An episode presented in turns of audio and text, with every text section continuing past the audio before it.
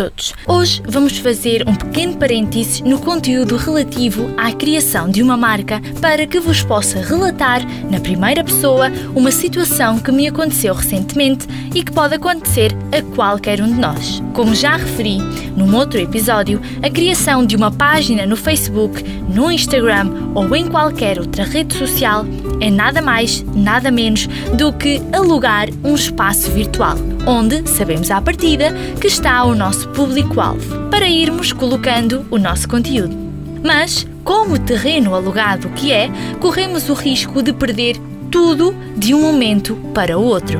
Há algumas semanas atrás, acordei com um e-mail do Facebook a avisar que o meu e-mail e a palavra passe da minha conta tinham sido alterados. Ou seja, a minha conta tinha sido roubada. Numa situação como esta, para além de perdermos todo o conteúdo, o acesso às nossas páginas profissionais, corremos o risco de que sejam enviadas mensagens ou feitas publicações em nosso nome, com caráter ofensivo ou impróprio, o que nos coloca numa posição de vulnerabilidade.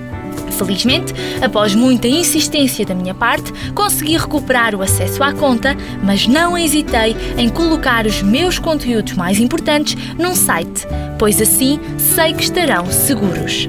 No fundo, a mensagem que quero passar é que hoje em dia é cada vez mais comum e mais fácil as nossas contas serem invadidas, e embora tenha conseguido recuperar o meu conteúdo, nem sempre isso acontece.